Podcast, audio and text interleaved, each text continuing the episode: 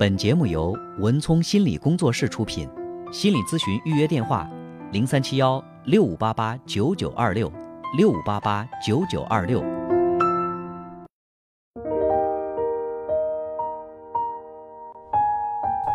好，接下来进入我们今天的咨询师的故事。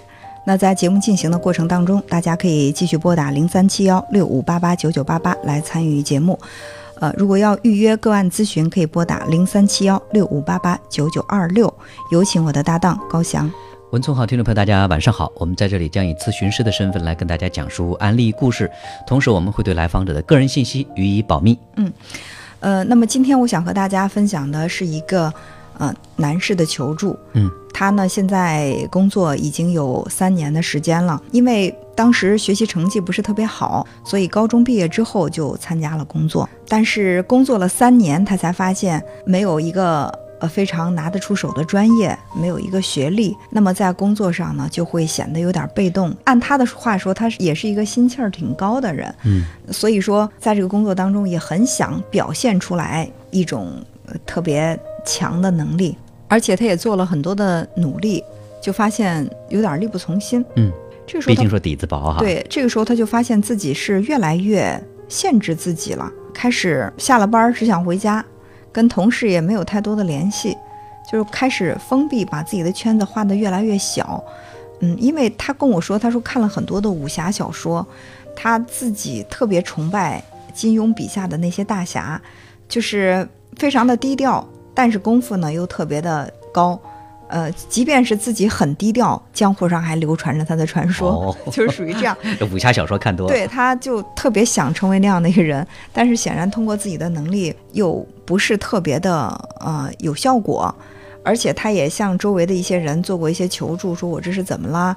嗯、每天好像是表现的是有点萎靡吧，在这个嗯心理上有很强的这种向上的欲望，但是行动上又跟不上。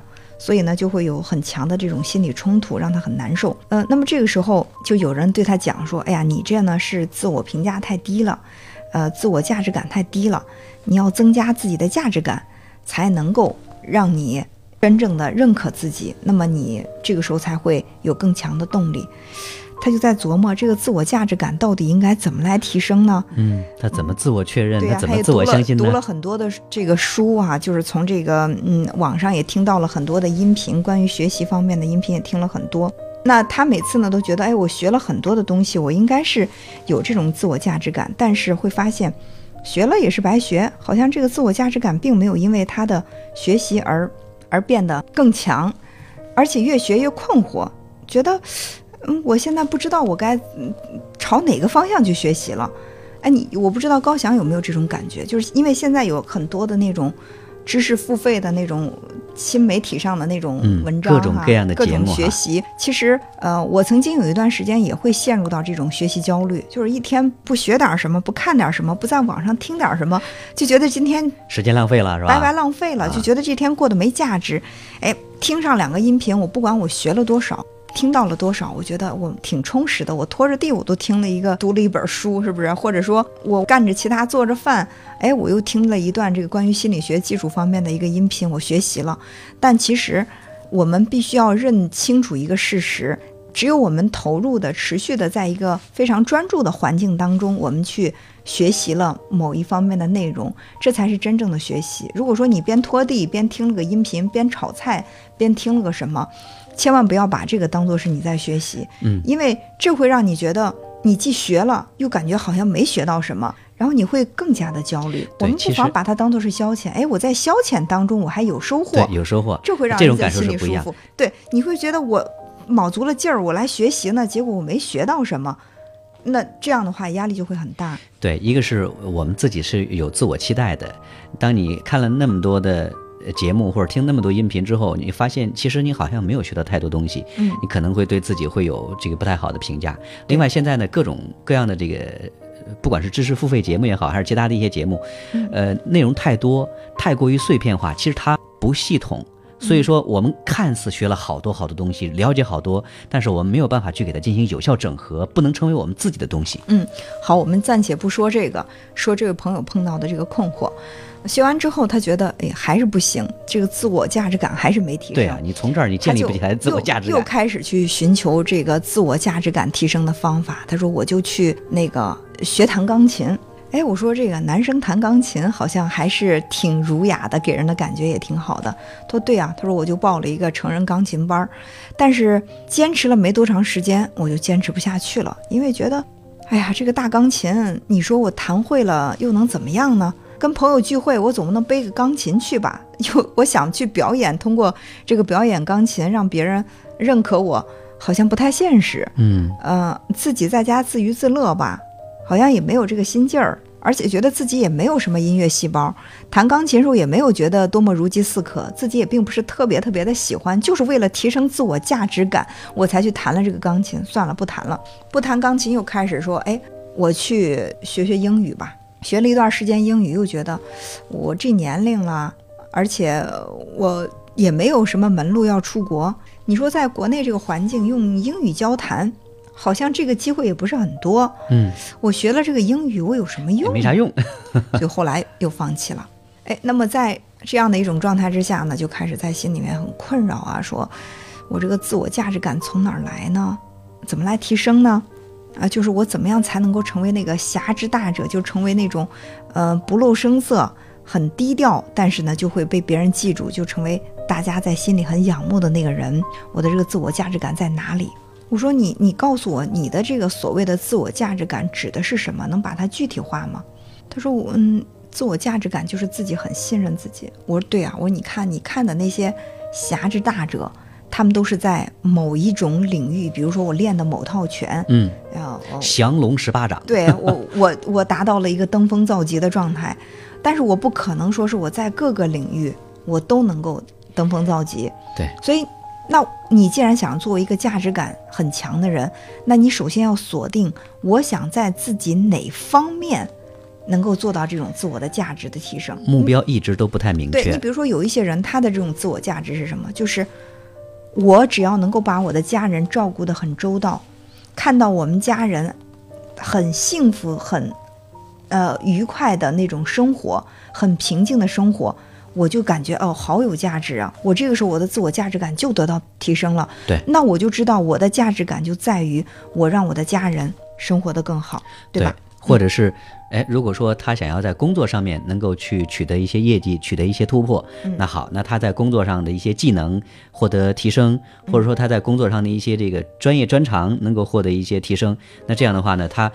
呃，工作上就会能够有更大的这个发挥的空间。对啊，如果说他真的有这个所谓的大侠梦，可能更多的呃，我们认为，比如说这个义气、豪气，嗯，呃，如果他跟朋友、跟呃同事之间这种关系，哎，人际关系这个搞得很好，这个朋友很很多，那这样的话，他在这方面能够去多做一些提升，比如怎么样去这个为人处事，怎么样结交朋友，那在这方面可能说他也能够。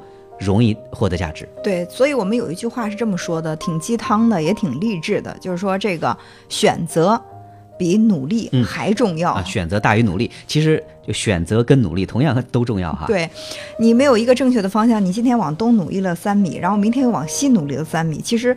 你还是在原地没动。这这小伙儿这感觉，其实现在就是这样的。嗯，往东边走一走，弹弹钢琴；往西边走一走，说学学英语。对，又要 学学英语。后来发现，哎，好像都不对，转了一圈，也许他发现现在可能还还在原地。对，所以我们常说的这个自我价值，每个人对价值他的这个评价标准，就是我们所谓的这种价值感，每个人的点是不一样的。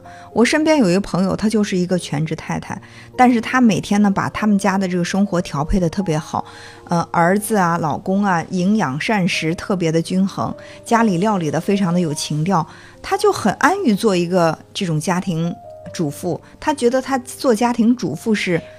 基本上达到了无可挑剔的对啊，这是很优秀的家庭他也觉得自己很很厉害。那我们我就是我们家的太阳，我是一个不可或缺的人。可能我要敢离开家几天的话，老公儿子都转不过来了。是，就是你看这个自我价值感。对，所以说，我就我认为，哪怕我只是一个匠人，嗯，我只会编一个草帽或者怎么样，但是只要我能够把我会的这个东西我做到了极致，那这就是我很棒的一个点，这就是我的价值。所以我认为这个我们能够找定自己的价值感，这个很重要。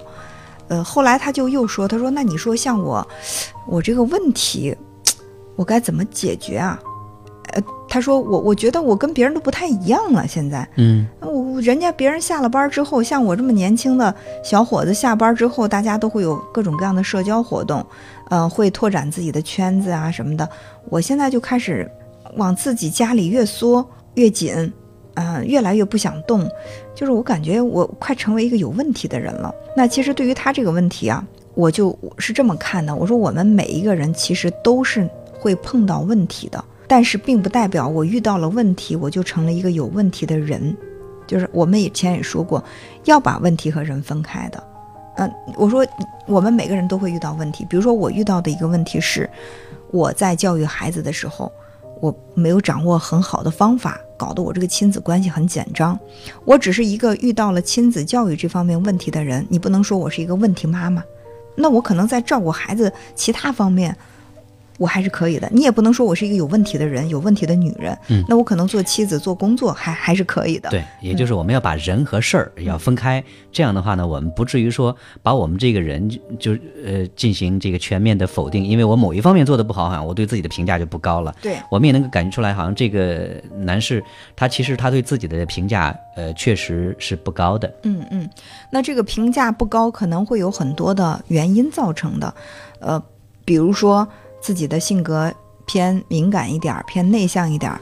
再比如说，在成长的过程当中，呃，曾经遭遇过连续的挫败，让自己开始去不断的否定自己，我就不敢再去做什么尝试了。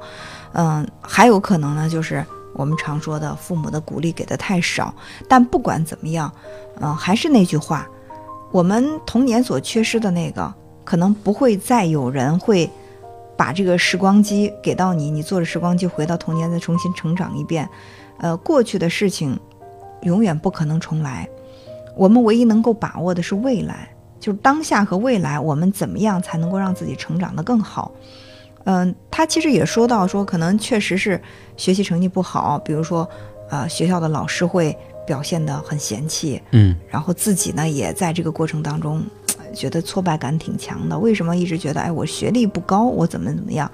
其实现在提升学历也是可以的。如果你认为最能够实现证明一个人价值的是学历的话，你依然可以去提升你的学历。渠道渠道有很多，我们依然可以把过去那个错失的现在给补回来。但是我觉得，如果说他一直就好像生活在过去的那个对自我的那个否定当中，比如说我的学习不好，或者这个老师对我评价不高，如果说他一直是生活在过去的那种负性的那个思维和评价里边，其实他很难走出来。即使说现在他。工作了，在工作当中，可能他依然也会活在自己那个旧壳里边，嗯，跟同事、跟领导这个关系，有可能也会去重复之前那种感受。对我跟他举了一个例子哈，我说，假如说你现在是正在成长的一棵树，你突然发现，哎呀，在我成长的过程当中，在做小树苗的时候，或者说我现在一场台风把我的树枝折断了，或者说别人拿砍刀在我这个树干上砍了两刀。有了两道深深的疤痕，那怎么办呢？我是不是在等这个疤痕愈合了之后，我再往上生生长？我现在把所有的关注点都放在我这个树的疤痕上，嗯，什么时候这个疤痕能够愈合了，我开始往上成长？可能你一直在关注这个疤痕，疤痕很难会愈合，但是我不管它，疤痕在这儿就让它在这儿，我依然去努力把自己的这个树干长得越来越粗，然后枝繁叶茂。你会发现，随着树干的这个粗壮。然后这个树枝不断的膨胀，那个疤痕越来越小了，越来越不明显了。嗯，它可能越来越不影响你这棵树的伟岸了。对，嗯，也就是也许当年那是一个问题，但是当我们变得越来越强大的时候，那个问题相比较而言，它已经变得可以忽略不计了。嗯，所以说我们千万不要等到所有的问题解决了再往前走，而是我们可以一边带着问题一边往前走。现在的问题或许再过一年两年，它已经不是问题了。但是我们不能等到这个题破解了之后，我们再去过下面再去做下面的题，你会发现生活就是这样的，我们带着疑问往前走，然后不断解决的旧的疑问，然后发现新的疑问，对，就是在不断的解决问题，遇到问题，遇到问题，解决问题。人生就是要不断的一个一个一个克服问题哈。嗯，这其实就是人生的一种常态。本节目由文聪心理工作室出品，心理咨询预约电话：零三七幺六五八八九九二六六五八八九九二六。